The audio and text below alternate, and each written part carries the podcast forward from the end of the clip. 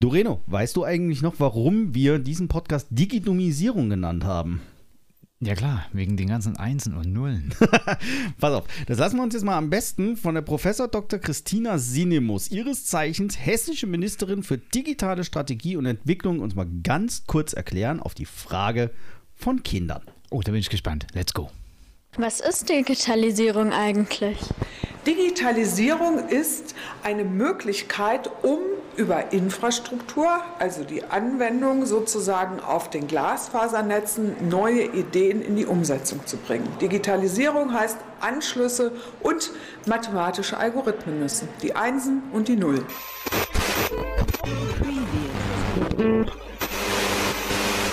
Y'all ready for this? Sag mal schnell. Ich glaube, ich glaube, es wird wieder gearbeitet. Willkommen zu einer neuen Folge Digidumisierung und einem neuen digitalen Schwergewichtskampf. Hier sind sie auch schon, in der digitalen Ecke, mit einem Kampfgewicht von locker 5 Terabyte. Der Verteidiger der digitalen Transformation, das Schreckgespenst der Analogiker, der Titelverteidiger Husky. Und in der analogen Ecke mit einem Kampfgewicht von, naja, sicherlich irgendwas zwischen 4 und 5 Disketten, der Herausforderer und trotzdem dickester Kumpi, DJ Reno Beats.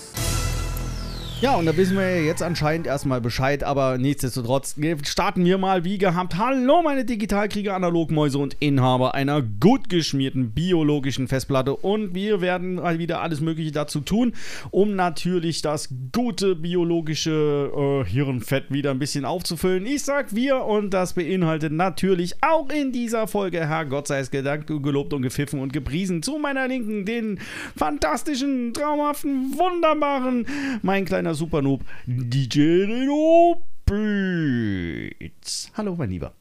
Ja, einen wunderschönen guten Tag, guten Abend. Gesundheit.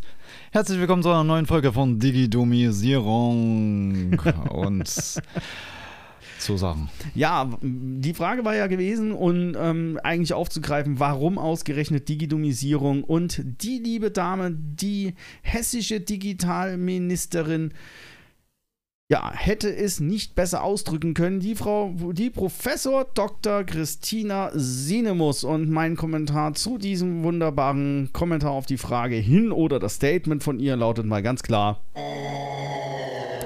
Was haben wir eigentlich auch gelernt? Digitalisierung ist die ja, Digitalmachung von Prozessen, Abläufen, Workflows, ähm, nicht Smartboards in Schulen, nicht ähm, Glasfaser ausbauen, nicht in, ja, wir haben da noch so ein Faxgerät und überhaupt und sowieso, weil so haben wir gestartet, das war die Grundintention, das ist er auch immer noch und man hätte es echt nicht besser treffen können, als ta dass tatsächlich Ministerin für digitale Strategie und Entwicklung am 28.09.2022 in Kassel auf diese vier Fragen, eine davon eben die eine Frage war, was ist Digitalisierung überhaupt, genauso grandios darauf geantwortet hat. Was mir zeigt, mein lieber Reno, erstens, wir haben noch lange nicht genug. Zweitens, wir sind noch lange nicht fertig. Drittens, wir werden euch noch lange beehren damit und ja Gott, es, es, es wird ein weiter Weg, es wird ein langer Weg. Und wir haben euch viele Themen diesbezüglich mitgebracht. Und ähm, warum es ein langer Weg wird und warum auch dieses Jahr im Rahmen der Digitalisierung, wie die werte Dame uns ja klar machen wollte, lieber Reno, nicht großartig wir weiter werden, äh, weiterkommen werden bis 2023, habe ich äh, ganz klar ein Thema mitgebracht, denn wir werden mit äh, über Glasfaser, Förderanträge, Breitbandausbau sprechen. Wir werden über auch mal Energiewende aufgreifen in dieser Folge, denn äh, wir feiern eine kleine Premiere, Reno der Herr Habeck wird uns das allererste Mal mit einem Thema rund um Digitalisierung in dieser Folge be äh, beehren, inhaltlich. Oha, hast du ihn eingeladen? ja, eher ausgeladen, nachdem ich das gelesen habe, was er, davon, was, was er da gerne möchte und was er als digitalen Wandel definiert. Ja, der BSI-Lagebericht ist draußen. Ähm, natürlich kommen wir dann auch nicht umher um die Affäre von Infotex und BSI und die liebe Frau Feser in Zusammenhang mit Schönbohm macht das schon. Hört euch da auch gerne die alten Folgen an. Ne? Da wissen wir da Bescheid. Im Newsflash erwarten euch einige wunderbare Dinge rund um den Amazon-Betrug. eine, neue eine neue Masche werde ich euch intensiv erklären. Wir haben wieder das Thema Streaming natürlich auf dem Plan und getreu. Es ist heute wirklich auch wieder ein kleines bisschen ähm, ein Mix aus alten Folgen, nämlich Back to the Root und mein heißgeliebter Oi, Oi, EuGH ist auch wieder mit am Start, denn es gibt ein neues Urteil und im Rahmen Urheberrechtsverstöße und zwar VPN und Co. und sowieso. Und dann werden wir wieder im Newsflash etwas international und sehr weit weg. Es geht nämlich dann mal nach Australien. Ihr dürft gespannt sein was euch jetzt in dieser Folge alles erwarten wird. Ich habe euch schon ein kleines bisschen angeteasert und ja, na, mein lieber Reno, würde ich mal sagen, starten wir rein und ähm, ja, vollgepackt mit schönen Sachen, die das, die das digitale Leben ähm, nicht unbedingt schöner machen, weil wir wollen ja aufklären und wir müssen aufklären. Und wieder die News der Woche und alles, äh, kann man beinahe schon sagen, das Jahr neigt sich gegen Ende. Und ja, das, das Jahr neigt sich gegen Ende und irgendwie ist alles zu Ende. Ne? Also Digitalisierung wird jetzt auch schwerer gestaltet, äh, wie es überhaupt schon ist, weil also ich habe jetzt ähm, also, ähm, also ich habe das mit den Einsen und Nullen verstanden. Ne? Das ist jetzt doch keine Digitalisierung.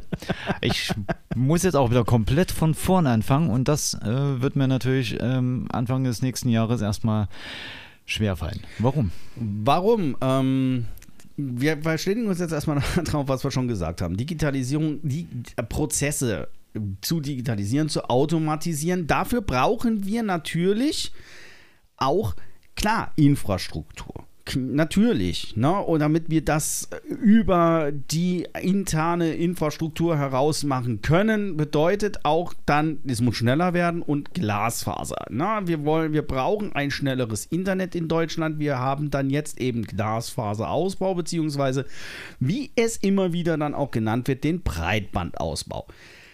Jetzt hat sich herausgestellt, und zwar am 23.10.2022 berichtete unter anderem auch schon ZDF heute darüber, Glasfaserförderstopp, wie geht's weiter? Nämlich erstmal gar nicht.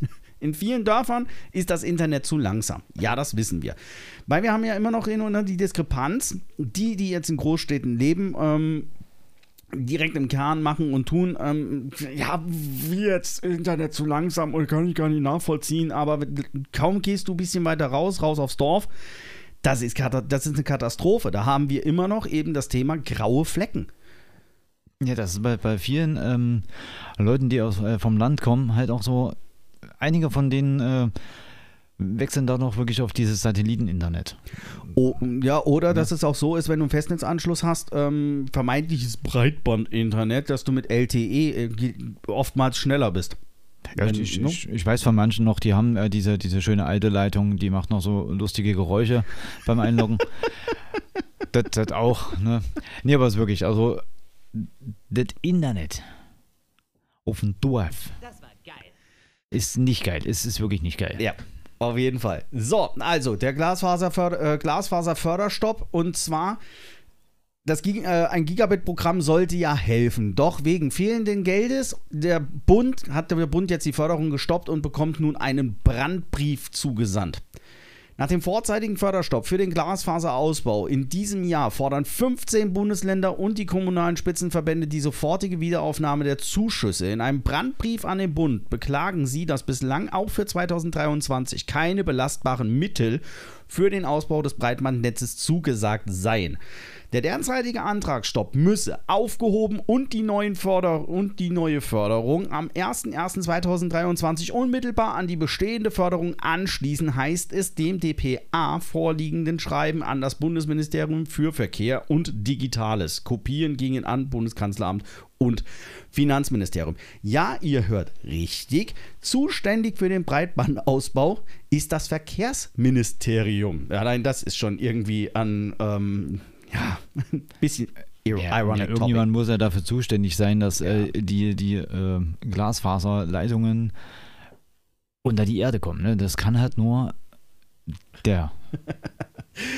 Ja, da, das stimmt. So, also kommen wir mal kurz mit ein bisschen noch Zahlen, Daten, Fakten um die Ecke. Seit Mitte 2021 gibt es in ganz Deutschland etwa 29,3 Millionen stationäre Internetanschlüsse, die theoretisch Gigabit-fähig sind.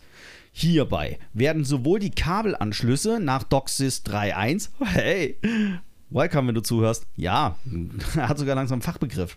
Hallo Doxy. Na? DOCSIS ein Kabelanschluss? Also Do DOCSIS, okay. Ähm, DOCSIS 3.1 als auch die Glasfaserkabel zusammengenommen. Inzwischen ist der Kabelausbau abgeschlossen, aber nicht der FTTH und FTTB-Ausbau. Oh, ich weiß, was das heißt. Ich, ich, ich habe mir was gemerkt. Wow! Hau raus. FTTH. Fiber to the home. Fiber to the home. Und das das FTTB. Fiber to the building. Yeah, Yeah. baby, yeah, baby, das gibt ein Hörnchen. Oh! Ab und zu merke ich mir auch mal ein bisschen was. Ähm, und nein, ich habe mir es nicht analog aufgeschrieben. Das ist tatsächlich auf meiner Festplatte. Ich weiß nicht warum, aber es ist halt da. Da bleibt ja dann doch so langsam was hängen. Wir haben ja die Folge gemacht, wo wir das intensiv erklärt haben. Fiber to the home, Fiber to the building und so weiter. Nun haben wir aktuell sind nur 8,1 Millionen Haushalte ans Glasfasernetz angeschlossen. Bis zum Jahr 2030 möchte die Bundesregierung Glasfaser für alle ermöglichen, doch das wird nun schwieriger, wie der Bundesverkehrsminister Volker Wissing Klammer auf FDP, Klammer zu, erklärt hat, wird die Gigabit-Förderung eingestellt.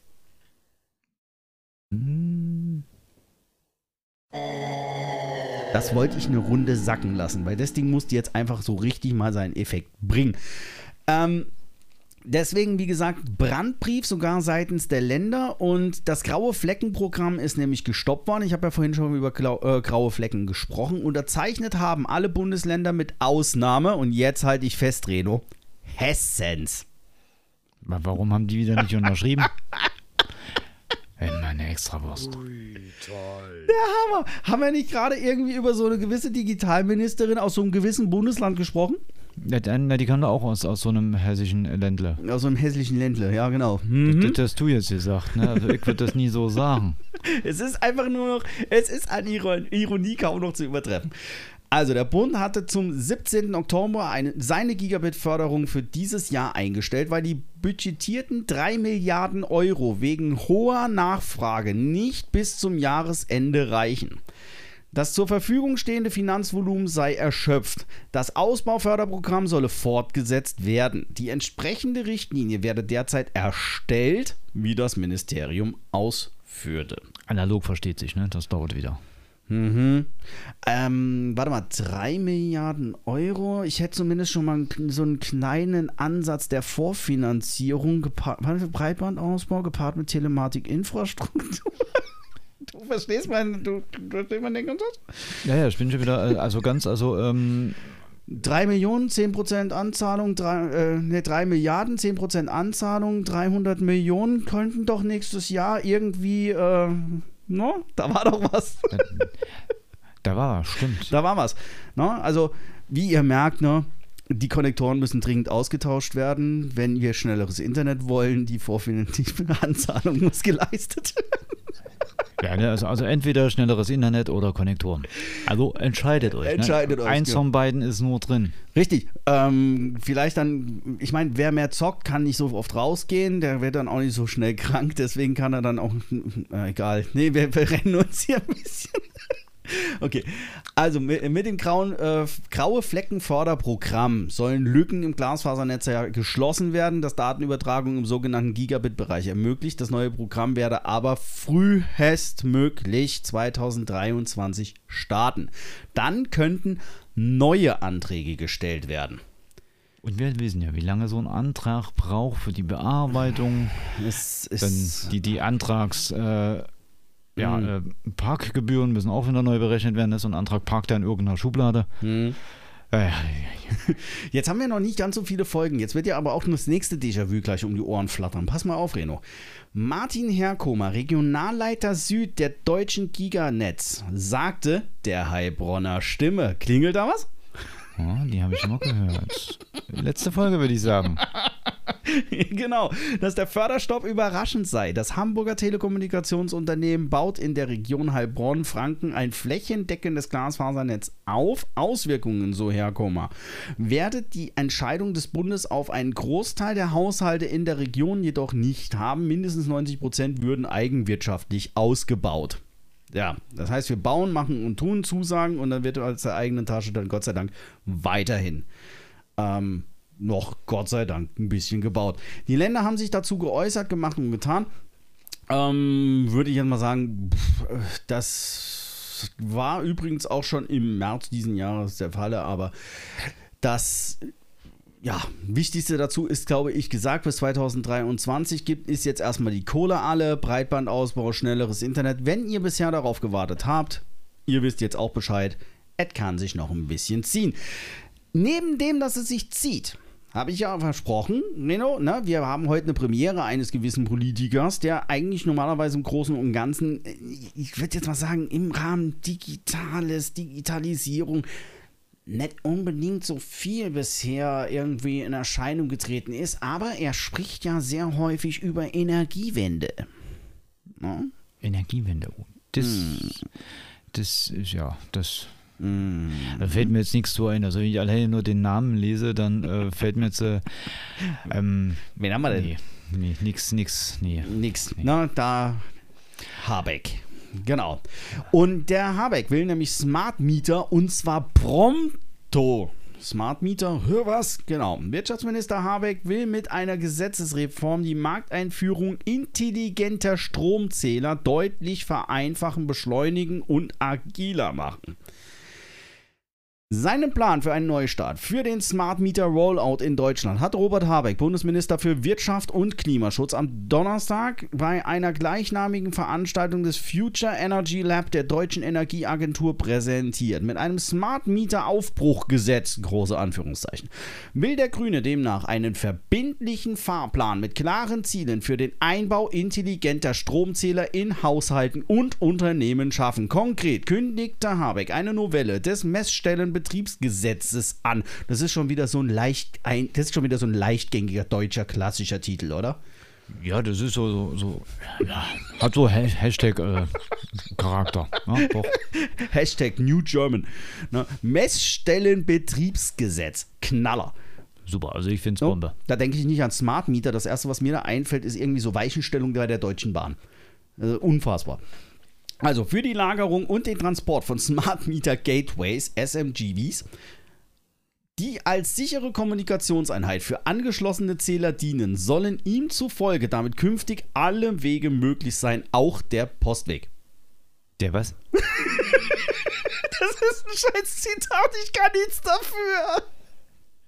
Nee, nee, ich mal, ich mal, ich mal, warte mal, warte mal, warte mal ganz, ganz, bleib, bleib mal ganz entspannt, bleib mal ganz entspannt. Ja. Ich, ähm, ich werde das nochmal ähm, für dich Revue passieren lassen. Okay. Da, da war. Wir haben ähm, Transport von Smart Meet Gateways, what auch ever, äh, Kommunikationsblabla-Gesülz für Postweg. Da steht Postweg. Ja, da steht Postweg. Warum steht da Postweg? Also ihm geht es jetzt darum, den Transport dieser Smart Meter. Ne? Also das heißt, Smart Meter, die intelligenten Stromzähler, Smart Meter Gateways, Telematik-Infrastruktur, Konnektoren, die ja als sichere Kommunikationseinheit für die angeschlossenen Zähler ja dann dienen sollen, sollen ihm zufolge damit künftig alle Wege möglich sein und zwar auch der Postweg. Das heißt, die Dinge können auch per Post. Also ich weiß zwar jetzt nicht äh, Innovation First, aber äh, Äh, so, langsam, so langsam, meine Lieben da draußen, kriege ich einen Reno äh, an den Punkt, dass er versteht, wenn ich immer damit sage, mir knallt gleich die Logik-Synapse. Also, also ich, ich würde ich würd ja wirklich äh, eiskalt sagen, also wenn es mir nicht zu kalt, zu dunkel und wäre und ich nicht auf Toilette gehen würde, würde ich mich irgendwo bei, bei VW an den Boden kleben. Als sowas. Ich kann nicht mehr, Moment. Ich hab ihn endlich so weit. Es macht so viel Spaß, es mitzunehmen. So, ich kläre dich kurz auf. Und zwar, bisher musste ein Monteur mit einer Hochsicherheitsbox anrücken. Denn der Messstellenbetreiber ist derzeit noch verpflichtet, eine sichere Lieferkette für die vom Bundesamt für Sicherheit in der Informationstechnik, da sind sie wieder, BSI zu zertifizierenden Geräte vom Lager bis zum Verteilerkasten einzuhalten. Ey, ey, man erinnert das irgendwie so ein bisschen an Konnektoren und so? Ja, das, das ist ja quasi. Das ist ja quasi genau sowas wie ein, äh, ne, also, äh, wie so ein Smart TV. Der kommt ja auch auf dem Postweg zu dir. So, so erkläre ich mir das jetzt und fertig.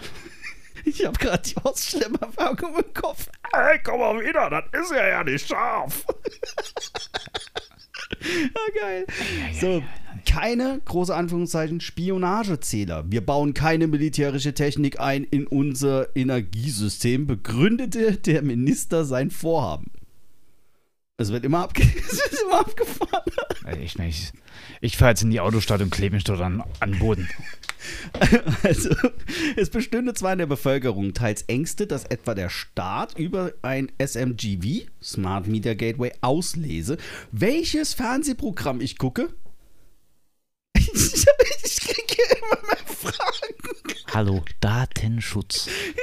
Nein, über das Smart Meter, über meinen Stromzähler auslesen möchte. Ich kann nicht mehr. Das sind Nachrichten. Das, also das wäre anhand der Pixeldichte. so theoretisch sogar möglich. Die Debatte über Spionagezähler mute ihm aber seltsam an, wenn Nutzer gleichzeitig alle privaten Bilder bei Facebook reinhängen. Also mal ganz, ganz ehrlich, wir, wir fahren jetzt mal ganz, ganz kurz runter und äh, fahren ganz schnell wieder hoch, weil da, da völliger Bullshit ist, was da, da rumsteht. Was, was, ich verstehe es nicht. Erkläre er es mir. Oder auch nicht. Versuchen wir das kurz. Ich glaube, wir hatten selten so viel Spaß in der Folge bis jetzt. Versuchen wir es jetzt mal kurz auseinanderzunehmen. Also, wir bauen keine militärische Technik ein in unser Energiesystem. Schon mal gut. Ja, also, weiß nicht, so eine ähm, Flugabwehrraketensteuersystemeinheit in den Smart Meter zum Ablesen des Stroms einzubauen. Wäre wär, wär schon sehr weird, aber No, ab, ab einem Stromverbrauch von 5000 Kilo, von 5000 Kilowattstunden erhalten Sie eine Flache gratis. Ich habe keine Ahnung, was die Aussage soll. So, äh, begründet er sein Vorhaben. So, es besteht zwar in der Bevölkerung ja teils Ängste, dass etwa der Staat über den Smart Media Gateway auslese, welches Fernsehprogramm ich gucke. Ähm, ja, das halt als mögliches erstes Einfallstor, wenn man jetzt über den, ja, ich sage mal, man müsste ja dann alleine schon über das Netz des Energieversorgers oder ähm, als, als ersten Hop. Ne? Ja. Eine, die, wir hatten auch darüber mal immer wieder gesprochen, aber vielleicht kann ich damit mal ideal die Man in the Middle Attacke erklären.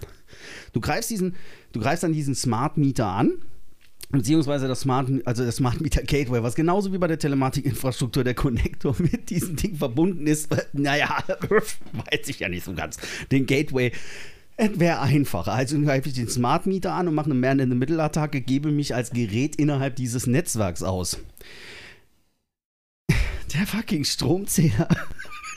Gut, natürlich, ja, lieber Husky, jetzt merke ich da hier und da, da draußen auch schon wieder, nee, du weißt ja ganz genau, es geht auch Internet, es geht ja auch äh, Strom, also LAN über äh, Ethernet über Strom. Haben wir ja auch. Powerline-Adapter zum Beispiel. ja gut, es gibt ja auch WLAN und äh, WLAN-Strom. Haben wir auch geklärt.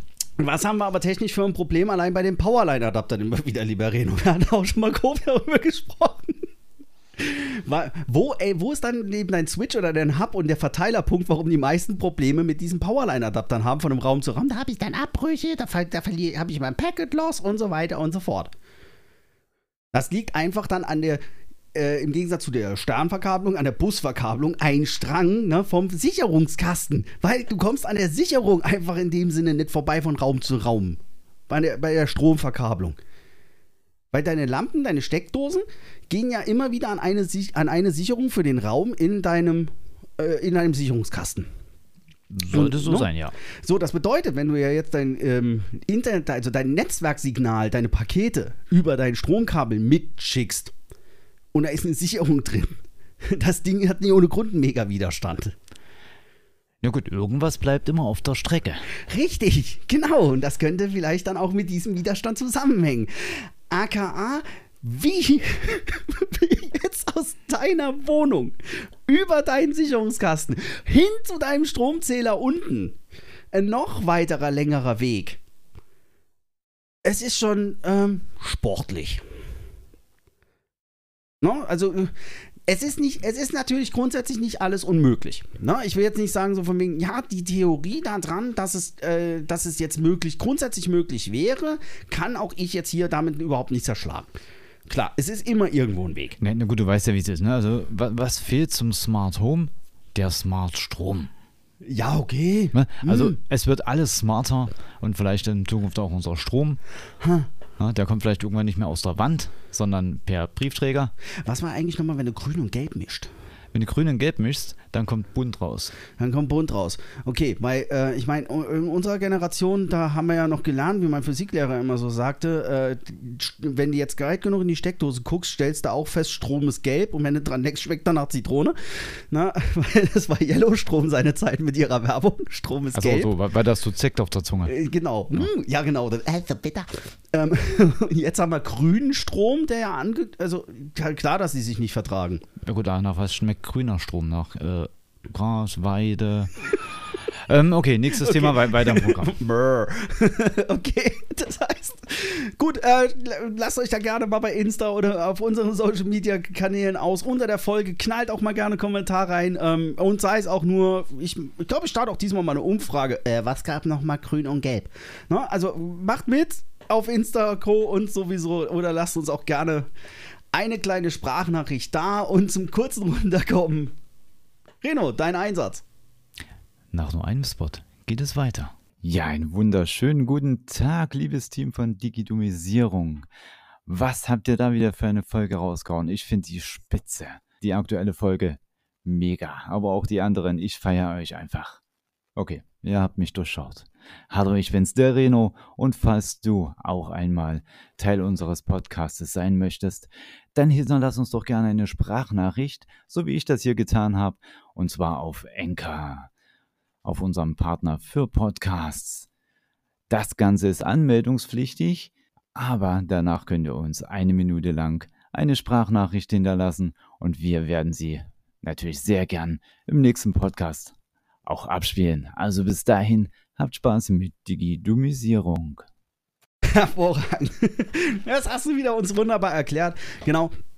Ihr könnt uns da jetzt auch mal eure Emotionen, euren Spaß. Wir wollen euch auch gerne mitlachen hören ähm, zu diesem ganzen Thema. Genau, APEC, genau. was Und, und, vor allen Dingen das, und vor allen Dingen das Schöne, äh, falls ihr noch genau so ein lustiges Thema, äh, so ein habeckiges Thema habt, äh, Habeck ist, ist für, für mich jetzt äh, so ein, so ein äh, neues, das ist mein Wort des Jahres, auf jeden Fall. Habeck. APEC. Habeck ist mein Wort des Jahres. In dem Fall, falls ihr noch irgendwelche lustigen äh, Geschichten habt, irgendwas Geiles erlebt habt, was irgendwie mit äh, Digitalisierung, Infrastruktur äh, oder dem ganzen anderen digitalen Gedöns zu tun hat, einfach her damit. Lasst uns wissen über Instagram, Digitumisierung oder halt, ihr habt's gehört, über Enker. Sehr gut. Okay, um dem Ganzen jetzt mal hier mit ähm, natürlich äh, Ängste und so weiter und hochsicher und natürlich, dass es dann äh, immer wieder auch sicher sein muss und müsste, um eine Brücke zu dem nächsten zu kriegen. Setzen wir mal ganz kurz hier nochmal an und zwar bei diesen ganzen Gateways und so weiter. Prinzipiell handelt es sich bei den Gateways oder Gateways im Allgemeinen, ob Telematik, Infrastruktur oder ähnlichem anderem, um hochsichere Geräte. Das hob ja dann auch der Herr Habeck hervor, lieber Reno, ne? Und da brauche man nicht ängstlich sein, dass sie auf dem Weg vom Hersteller zum Einbau manipuliert würden. Wir müssen uns noch bewegen können. Deutschland habe auf diesem Feld bereits viel Zeit verloren. Trotzdem dürften die Sicherheitsstandards für Smart, Smart Meter Gateways selbst nicht gesenkt werden. Gäbe es erst einmal zwei, drei Beispiele, dass sie gehackt wurden oder Verbraucherdaten abhanden gekommen sind, würde das Ganze über die Wupper gehen. Es ist wieder so ein Satz mit oh, Konfusität und oh, so, oh, so, was hat er jetzt nochmal gesagt? Werdet ihr da wirklich schlau draus? Ich habe keine Ahnung. Und um schlau draus zu werden und wie es mir dann ging, Ihr wisst oder kriegt das ja auch so ein bisschen mit. Ähm, der, B der Husky hat langsam anscheinend so einen kleinen BSI-Fetisch. Und ich habe mich gefreut und dachte so, oh, geil, jetzt bin ich gespannt, erst recht, was da jetzt rauskam und auf, war auf diesen Lagebericht des Bundesamts für Sicherheit in der Informationstechnologie, das BSI, sehr gespannt. Und dann kam die große Überschrift BSI-Lagebericht, Bedrohung so hoch wie noch nie. Ja, was war mein erster Gedanke anscheinend wohl dazu, Reno? Ähm, Angst, äh, umziehen, äh, Rechner zusammenpacken, äh, im Keller aufräumen, Haare waschen. Nee, mein erster Gedanke war, jetzt haben sie es endlich mal verstanden, weil Schönbohm macht das schon. Ich meine, ähm, alleine nur diese kleine Affäre rund um Infotex und das BSI, ne, dass der liebe Herr Schönbohm, aka BSI-Chef äh, oder ehemaliger BSI-Chef, zu große Russlandnähe vorgeworfen würde, doch belegt ist noch nichts und so weiter und so fort. Da komme ich nämlich dann auch mal drauf, dass die Frau Faeser da nämlich. Das ist total kurios nach mir bedrohungshoch wie noch nie. Na klar, ihr habt keinen Chef mehr. Das ist doch super. Na super, hey, können wir machen, was wir wollen. Ja, hier ähm, lässt sich das BSI jetzt aus und ähm, um euch da auch mal ein Bild zu geben. Im Lagebild zur IT-Sicherheit warnt das BSI vor einem gefährlichen Mix, nämlich aus Angriffsvektoren und staatlichen und kriminellen Akteuren. Und er sagt, oh, hört, hört. Jetzt wird es interessant, deswegen, unabhängig jetzt von äh, der Affäre um Infotex und so weiter, ist das BSI und das sind ja nicht immer nur die großen, die, sag, wie es ja so schön die Bayern immer da unten sagen, das sind ja nicht nur die Großkopfworten da unten, na, die immer die ganze Politik und so weiter machen. Da stehen ja auch noch eine ganze Entourage an Menschen dahinter, Mitarbeiter, die den ganzen Tag auch, ich sag mal, ihr Tagwerk tun und die auch mal echt was auf dem Kasten haben. Und das sollte sich nach Möglichkeit beim BSI natürlich auch bündeln. Fachkräfte und so. Na? Ja. Ne? Auch wenn wir da draußen jetzt in der Branche sagen, wir haben Fachkräftemangel, hm, ich weiß, wo sie sind im öffentlichen Dienst. Ne? Also die werben auch tüchtig ordentlich ab. Also Sicherheitsexperten sind derzeit gerade wieder frei. Also das haben wir auch gehört. also. Die sind schon lange wieder unter der Haube, ne? Dank Twitter-Tweets. Eigentlich hätte der Bericht des BSI, äh, vom BSI-Präsidenten Arne Schönbohm und Bundesinnenministerin Nancy Faeser von der SPD vorgestellt werden sollen. Doch die ursprünglich geplante Pressekonferenz wurde kurzfristig abgesagt, als Schönbohm in Russland-Nähe Verdacht geriet und die Innenministerin in die Führung der Amtsgeschäfte untersagte. Ha, wen wundert's? Nun steht nicht Schönbohm, sondern der BSI-Vizepräsident Gerhard Schabhüser im Vorwort des Berichts und der birgt wenig positive Neuigkeiten. Ganz allgemein nimmt die Zahl der Vorfälle zu, ob Spearfishing, DDoS-Attacken oder Kryptotrojaner. Hey, so langsam können wir doch mit den ganzen Begriffen was anfangen, Reno, oder? Kryptotrojaner habe ich schon mal gehört. Aber ähm, Spear, Spearfishing? Oder? Bierfischen habe ich auch schon mal gehört, Bier- aber, aber ich habe selber noch kein Bier gefischt. Kein Bier gefischt. Nee. Ja, ähm, Fishing, natürlich die Angel auswerfen und versuchen irgendwie einen kleinen Treudofen. Ähm, Klass der, der Klassiker, na, hier Prinz aus äh, Zamunda. der Prinz aus Zamunda hat mal wieder seine Kon Kontonummer versehentlich irgendwo liegen lassen. Kann ich vielleicht deine haben? Kann ich dann vielleicht deine haben und ich oder ich, ich habe hier äh, versehentlich drei Millionen zu viel auf meinem Konto entdeckt, die ich natürlich gerne dir überweisen würde. Bitte gebe mir nur deine Kontonummer und lauter so ein Krempel. Na, da, Ja, genau. So, ungefähr sowas ähnliches wie, ja, äh, sie haben dieses und dieses Abo. Äh, um das zu kündigen, brauchen wir ihre Kontonummer. ja, klar, Immer natürlich. gerne. Ne? Kennt, kennt man, ne? Immer wieder richtig gerne genommen, genau. Ähm, Spearfishing ist, dass du dann nicht einfach, also dass du nicht fischen gehst, eine äh, Angel auswirfst, hoffst, dass was anbeißt oder einfach ein grobes Netz drüber schmeißt, gro großflächig fischen gehst ne, oder schleppnetzmäßig, sondern mit dem Speer bewusst dich auf einen einzigen Fisch konzentrierst. Ähm, eine gezielte Attacke mit einem Thema zielgerichtet, feuerfrei. Ne? Also das ist Spearfishing. DDoS-Attacken, ne? Dedica ähm, Dedicated Denial of Service, also Denial of Service, Server downlegen, da haben wir auch schon intensiv drüber gesprochen. Ne? Mehrfach verteil verteilte Mehrfach-Anfragen auf Systeme, bis sie in die Knie gehen. Genau, ja, kennt man. Haben wir ja aber immerhin noch den Vorteil, dank des mangelnden Breitbandausbaus. Ihr, ihr merkt, der Kreis schließt sich immer eng. Es, es, es, mangelt, es mangelt überall, auch an Opfern. Hm, okay. Geht das super? Wir haben einen Opfermangel im Moment, was? Also immer wichtiger werden, Entschuldigung, werde der Angriffsvektor Mensch. Notieren die IT-Sicherheitsaufseher aus Bonn. Eine laut BSI zunehmend ver zunehmende Verbreitung findende Masche ist, ach du meine Güte, so. Den, hat, den hast du dir jetzt aber Den habe ich wirklich mir verdient. so richtig Hast du verdient. lange drauf hingearbeitet. oder? Aber sowas von. So. Also, eine laut BSI zunehmende Verbreitung findende Masche ist dabei die Sextortion. Bitte was? Die bitte. Was? Genau. Sextorti Sextor Sextortion oder Sextortion. Erpresser behaupten, kompromittierendes Material. Ah, Ich habe aber auch gerade einen Lauf. Also kompromittierendes Material des Angeschriebenen zu besitzen und fordern hierfür Schweigegeld in Kryptowährung. Du erinnerst dich, hatten wir auch schon angesprochen, du erinnerst dich an diese E-Mails, die man dann erhält, am besten noch auf eine Info- oder Sammel-E-Mail-Adresse. Wir haben dich beim Onanieren erwischt und wir werden das ins Internet stellen, wenn dann, wo ich doch auch mal sagte, da, ich, ich warte bis heute noch auf das Foto meines onanierenden Servers. Ja. Ja, genau. Das hat jetzt auch einen Fachbegriff und zwar, das ist die sogenannte Sextortion. Oder Sextortion, wenn wir es mal ein bisschen raus aus dem Englischen, rein ins Lateinische und somit ins Altgermanische. Na? Also, das ist eben Erpressen, weil äh, ja, wir haben dich halt beim Schweinereien machen erwischt. Angriffe auf Perimetersysteme. Zudem waren halt die Bonner, warnt die Bonner Behörde auch in anderen Bereichen vor neuen oder verstärkt genutzten Angriffsmethoden. So berichtet das BSI von vermehrten Angriffen auf Perimetersysteme, die vergleichsweise schlecht geschützt direkt am Netz hingen. Firewalls und Router etwa würden gezielt von professionellen Angreifern, sogenannten APT, gescannt und ausgenutzt, um in Netze einzudringen. Also professionelle Angreifer APT, das ist eine Abkürzung, Advanced Persistent Threats. Wir bleiben bei der Abkürzung. Das Abzung zum Brett auf Kopf. Also APT, nichts hat ja nichts mit Audi Apto oder sonst was zu tun. Na, also ähm, professionelle Angreifer, ähm, das sind eben ein Konglomerat Menschen oder halt eben ja, Personen, die sich damit doch mehr auskennen. Ähm, wir, unter, wir haben jetzt mittlerweile dadurch jetzt auch schon Fachbegriffe in den Unterscheidungen der verschiedenen Angriffsmethoden oder und oder Qualifizierungen des Angriffs. Eins davon ist zum Beispiel APT, die Advanced Persistent Threats. So, für die Perimetersysteme legen oftmals zum Zeitpunkt des Scans noch keine Patches für die Schwachstellen vor, berichtet das BSI. Drei konkrete Tätergruppen nennt das BSI, die bereits heute auf diesem Weg Zugang zu erlangen versuchen.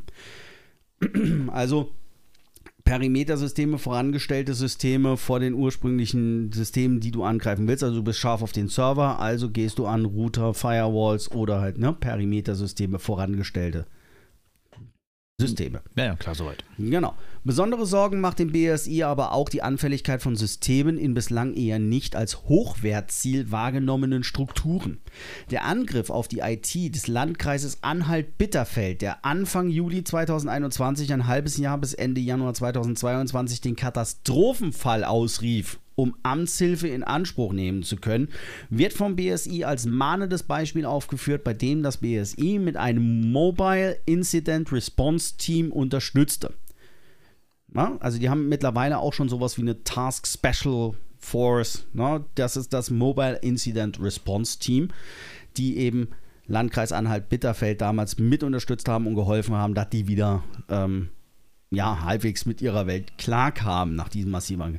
Durch den Angriff mittels der Ransomware Grief konnten wesentliche Behördenleistungen nicht erbracht werden, etwa die Zahlung von Sozialleistungen. Und da wird's, da merken wir jetzt schon, ne, Advanced Persistent Threats, was ein gezielter Angriff, was ein Ausfall über einen längeren Zeitraum tatsächlich auch für Auswirkungen auf ja, Schicksale haben kann. Auf, de, auf den Alltag. Ne? Wenn Auszahlungen von Sozialleistungen nicht mehr gewährt und gewähr- gewährleistet werden können und erbracht werden können, dann wird es schon eklig. Ja, da, ähm, etwas aus dem Rahmen dann positiv zu vermeldendes aus dem Lagebericht ist, dass das BSI-Meldesystem für Sicherheitslücken erfolgreich gestartet worden ist. Als erfolgreich betrachtet das BSI das neue Meldeformular für gefundene Schwachstellen.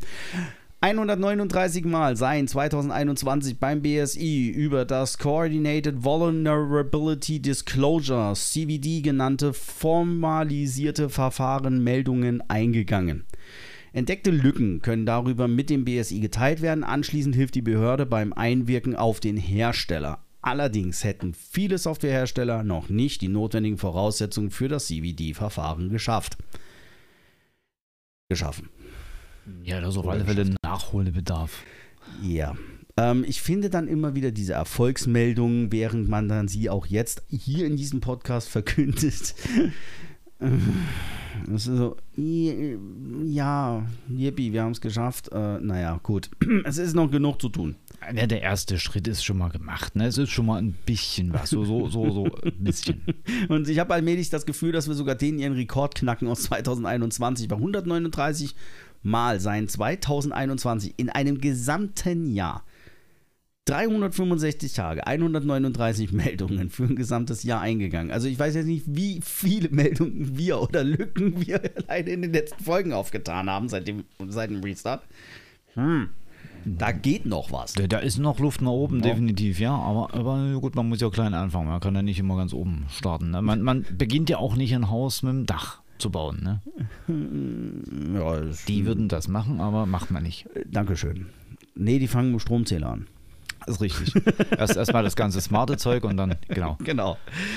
Also die Modularisierung bei der Softwareentwicklung bereitet den BSI-Fachleuten insgesamt Sorgen. Die Vorfälle um Log4Shell. Hey, es, hat, es geht gegen Ende des Jahres. Also der BSI-Bericht liest sich bei Digitalisierung allmählich schon wie so ein Jahresrückblick. Das, das ist ein Jahresrückblick. Ne? Lockdown, Log4Shell, Log4 Aral, Log4 BP.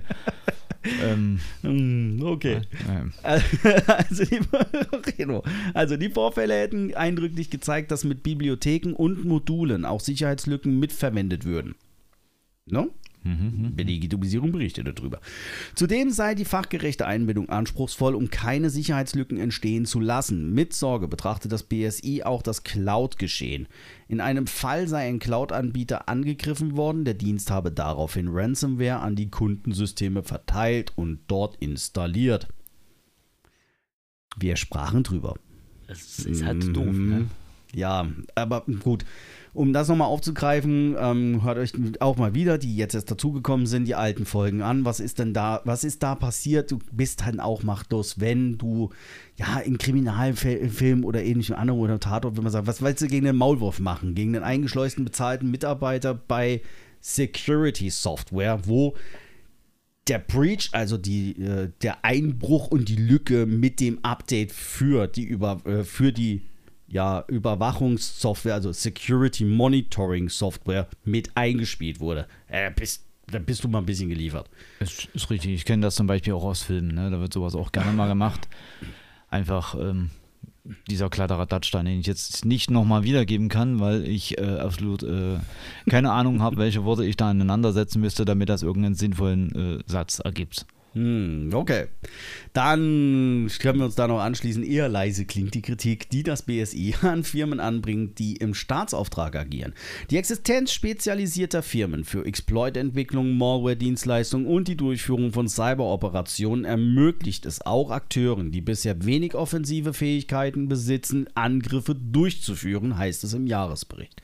Gemeint ist damit aber ausdrücklich unter anderem die NSO Group, die Nachrichtendiensten und Straßen Strafverfolgungsbehörden unter Ausnutzung von Zero-Day-Exploits den Zugriff auf Ziele ermöglicht. Dadurch, dass derartige Dienstleister für viele gleichzeitig arbeiten, würde es zudem schwieriger, Angreifergruppen bzw. Kunden voneinander abzugrenzen und deren Beobachtung zu priorisieren, so dass BSI das trage zur gestiegenen Bedrohungslage bei und mache die Analyse insgesamt schwerer oder schwieriger. Also klar. Ne, wenn du jetzt mittlerweile, falls ihr das auch jetzt zum, falls ihr das hier jetzt auch zum ersten Mal hört, ja, es gibt da draußen tatsächlich Dienstleister für Angriffe. Es gibt ja äh, Dienstleister für alles. Ne? Es muss ja natürlich auch äh, Leute geben, die sich anbieten, ja du, ich greife das einfach mal an. Ob das nur für einen guten Zweck ist oder für einen weniger guten Zweck, das ist dann natürlich immer, ne? Ja, also Whiteheads, Blackheads, Greyheads, ne? Headsets. Und dementsprechend haben wir auch hier jetzt, kann man sagen, IT oder ähm, ja, Söldnergruppen. Deswegen der Ausbau der NATO auch auf dem Bereich Cyber ne? ähm, macht Sinn. Macht Richtig, mehr als ja. Sinn. Ja. Genau, also daher der ist der BSI-Lagebericht, ähm, ja, die Affäre rund um Infotex und das BSI, der Frau Faeser immer noch fehlende Antworten von ihrer Seite, was das angeht.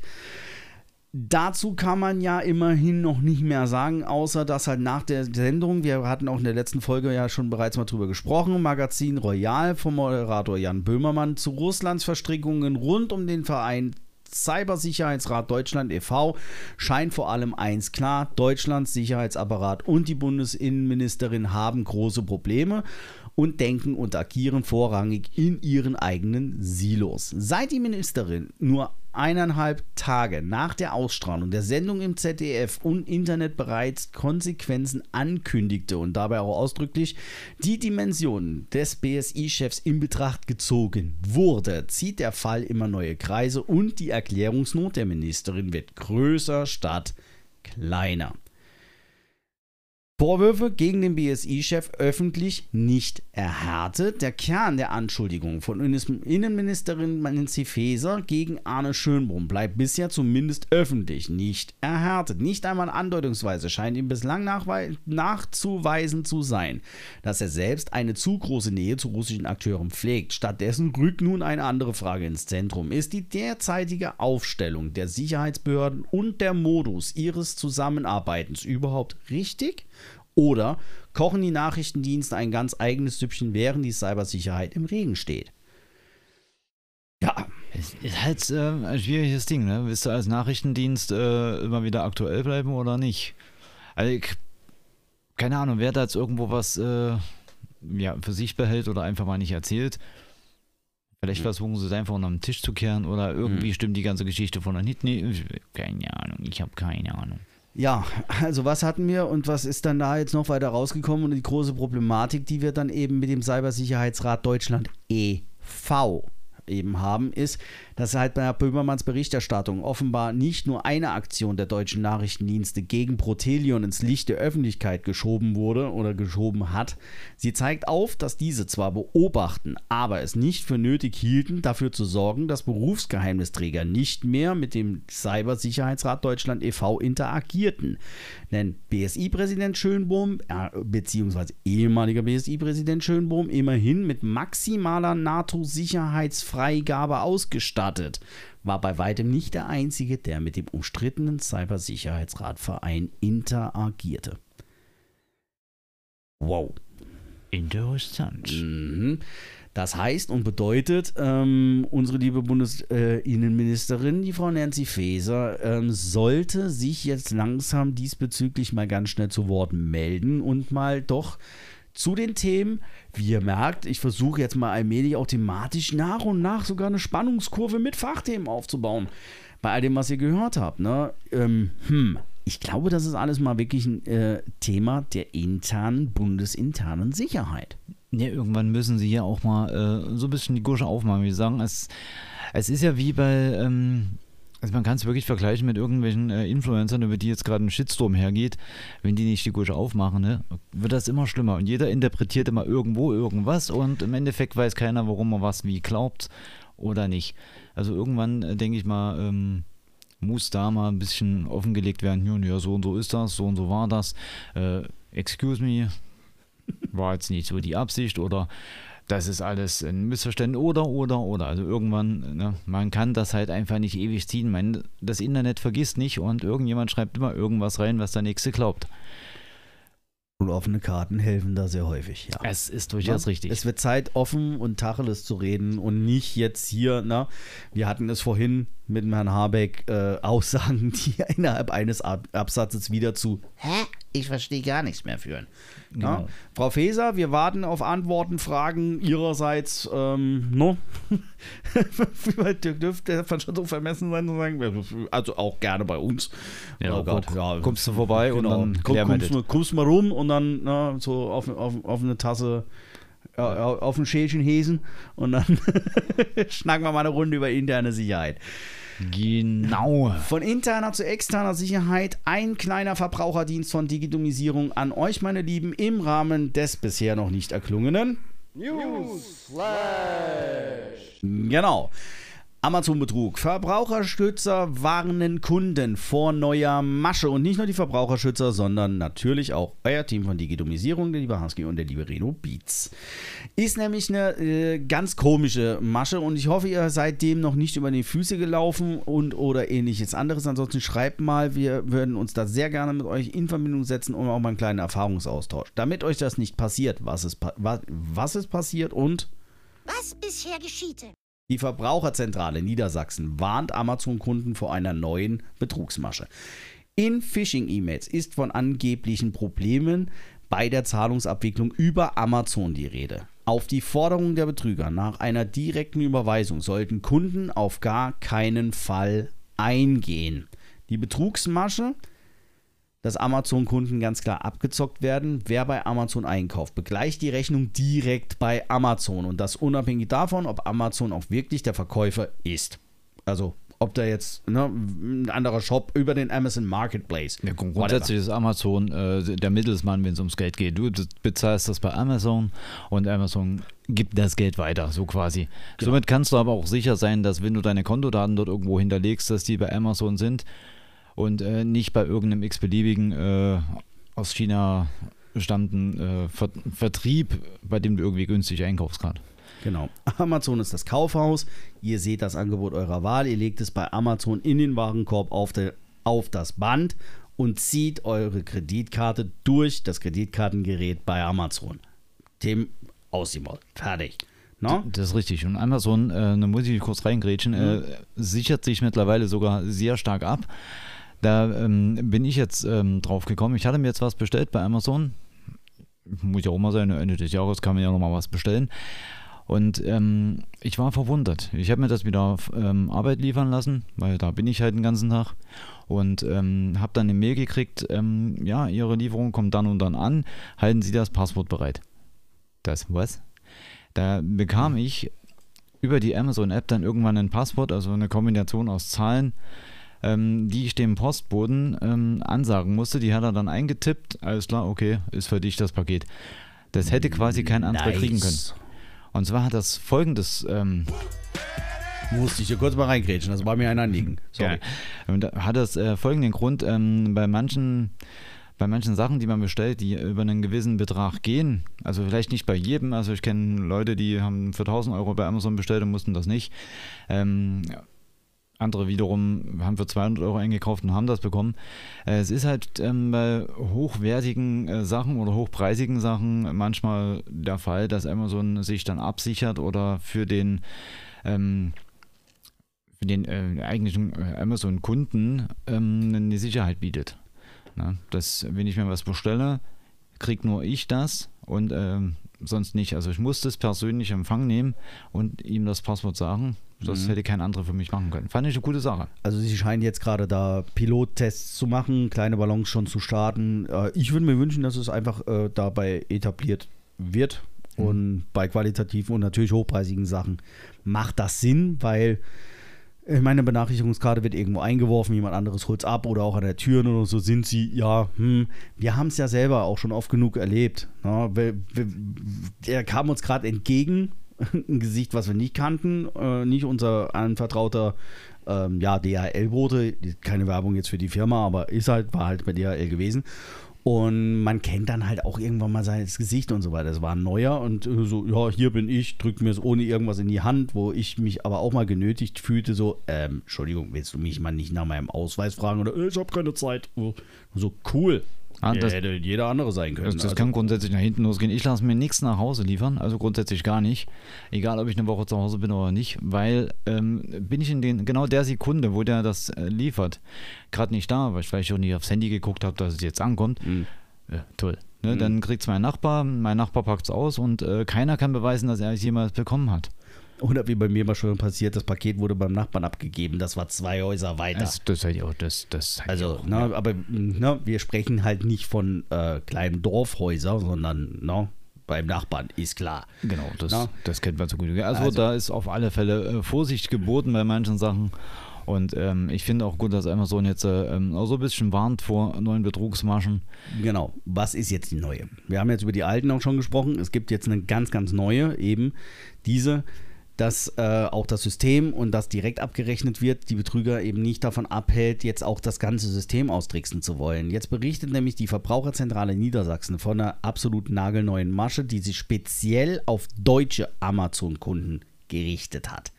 Die Betrüger verschicken E-Mails an Kunden, in denen sie von angeblichen Problemen bei der Zahlungsabwicklung berichten. Die Probleme würden sich so bemerkbar machen, dass Amazon die geforderte Summe nicht erhalten hat. Als einfache Lösung, jetzt mal in ganz große Anführungszeichen, schlagen die Betrüger vor, das Zahlungssystem von Amazon einfach zu umgehen. Die Quelle findet ihr bei der Verbraucherzentrale Niedersachsen über verbraucherzentrale niedersachsen.de. Vorsicht Falle, Vorsicht vor privater betrügerischer Zahlungsaufforderung bei Kauf auf Amazon. Auch das LKA Niedersachsen warnt vor einer neuen Kreditkartenmasche. Für Kunden sei es einfacher, wenn sie die Rechnungssumme schlicht direkt auf das Konto des Händlers überweisen würden. Im konkreten Fall geben sie an, dass es sich um ein Konto in Spanien handeln würde. Die Verbraucherzentrale rät dringend davon ab und auch wir jetzt hier von Digitomisierung dies und dieses Geld zu überweisen. Auf ein Konto an einen Händler ein- eines Händlers, der bei Amazon gelistet ist, was auch immer, in Spanien. Das ist das Erste, was euch schon mal auf jeden Fall äh, so huh, stutzig machen soll. Achtet bitte, wieder der Hinweis, in den E-Mails unten auf die E-Mail-Signierung. Ne?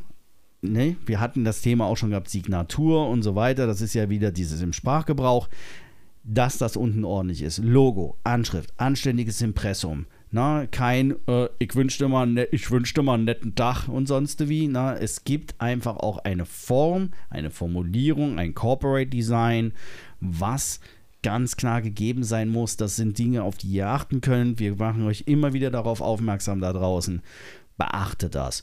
Und Amazon ansässig in Amerika, maximal noch mit Zweigstellen, dann aber auch mit der Handelsregisternummer und so weiter in der E-Mail zu führen. All das sind Indizien. Kein Konto in Spanien, nicht direkt überweisen und so weiter und so fort. Genau, also kein, kein Händler, der bei Amazon Sachen verkauft, ähm, fordert euch auf, äh, das Geld direkt an ihn zu senden. Das ist äh, völliger Blödsinn. Damit würdest du Amazon umgehen und theoretisch, äh, wenn es gehen würde, ich weiß gar nicht, ob das überhaupt funktioniert oder funktionieren würde jetzt über Amazon, äh, dass man die umgehen kann, äh, würden. Nee. Wie nee das? ich Ja. ich glaube, das geht gar nicht. Wie soll Amazon und das Zahlsystem von Amazon denn dann überhaupt auch die Abwicklung des ordnungsgemäßen Kaufs quittieren? Also ich finde das Zahlsystem so sehr schick. Also wenn wirklich irgendwas schief geht, dann kann ich Amazon belangen dafür, Keule, du hast da bla. Und außerdem, wenn ich mir was bestelle und das bezahlt habe, sehe ich es auf meinem Kontoauszug. Ne? Ob ich das äh, via Online-Konto, via äh, PayPal, kann man bei Amazon mit PayPal zahlen, ich weiß nicht, oder via seinem normalen äh, Girokonto bezahlt. Du siehst es auf deinem Kontoauszug, auch auf dem digitalen. Und äh, ja, dann siehst du ja, ob du es überwiesen, also ob die sich das Geld geholt haben, ob du es überwiesen hast, ob es rausgegangen ist. Und äh, ja, wenn das Geld raus ist, dann hat kein anderer Anspruch auf Geld, was schon lange bezahlt ist. Stimmt. Und jetzt noch entweder im Rahmen des Newsflash gepaart mit mein Fundstück der Woche. Überlasse ich jetzt mal dem lieben Reno. Machen wir einen kleinen Cliffhanger draus oder denn das hat mal was mit äh, Bank, was wir hatten, Zahlungen und auch Krankenkasse, Telematik, Infrastruktur, Kommen und sonst was zu tun. Und äh, geht mal ein bisschen weiter und ein ganz schönes Kawuptisch. Also dann machen wir heute wieder ein Hörbuch draus. Ne? Ich guck mal gerade so zwar auf die Uhr, aber äh, wäre ein fieser Cliffhanger. Das, das, das, Der wäre echt gemeint zur nächsten Folge. Das, das wär's. Hauen wir noch raus? Wir, wir ähm, machen das Ding jetzt noch mit und alles, was im Endeffekt übrig bleibt, gibt es dann äh, zur nächsten Folge und äh, zur nächsten Folge dann auch wesentlich mehr. Okay, Ja. wa- was habe ich gefunden? Pass auf. In Australien erpressen Hacker die Krankenkasse. Und zwar, welche Krankenkasse? Etwa jeder Sechste in Australien ist bei der Krankenkasse Medibank versichert. Dort haben Hacker nun massenhaft Daten gestohlen. Es ist das zweite große Datenleck in Australien innerhalb eines Monats. Das ist ordentlich. Also, die Hacker jetzt auch in Australien eine der größten privaten Krankenversicherungen. Wie Medibank bestätigte, wurden Patientendaten im Umfang von 200 Gigabyte gestohlen. Der oder die Täter hätten eine Probe von 100 Akten geliefert. Dazu zählten neben Informationen wie Namen und Adressen auch Diagnosen, Behandlungsorte und Therapien. Nach Angaben von Medibank könnte die Zahl der Betroffenen noch steigen. Sogar bekannte Persönlichkeiten sollen betroffen sein. Ein Unbekannter droht nach einem Bericht des Sydney Morning Herald damit, gestohlene Daten von 1000 betroffenen prominenten Australiern weiter zu verkaufen oder zu veröffentlichen. Wegen des Hackerangriffs wurde der Börsenhandel mit Medibank-Aktien ausgesetzt. Die australische Bundespolizei hat Ermittlungen eingeleitet. Das ist der zweite grö Größe oder zweite größere große Hackerangriff innerhalb eines Monats. Sogar schon vergangenen Monat war bereits ein Hackerangriff auf den australischen Telekommunikationskonzern Optus begangen worden. Dabei wurden persönliche Daten von fast 10 Millionen Australiern, also ungefähr einem Drittel der Bevölkerung, gestohlen. Der Hackerangriff auf Australiens zweitgrößten Mobilfunkanbieter war eine der größten Cyberattacken in der Geschichte des Landes. Nun spricht die australische Regierung von einem Weckruf. Australiens Innenministerin Claire O'Neill No, haben wir wieder was von Innenminister. Komisch.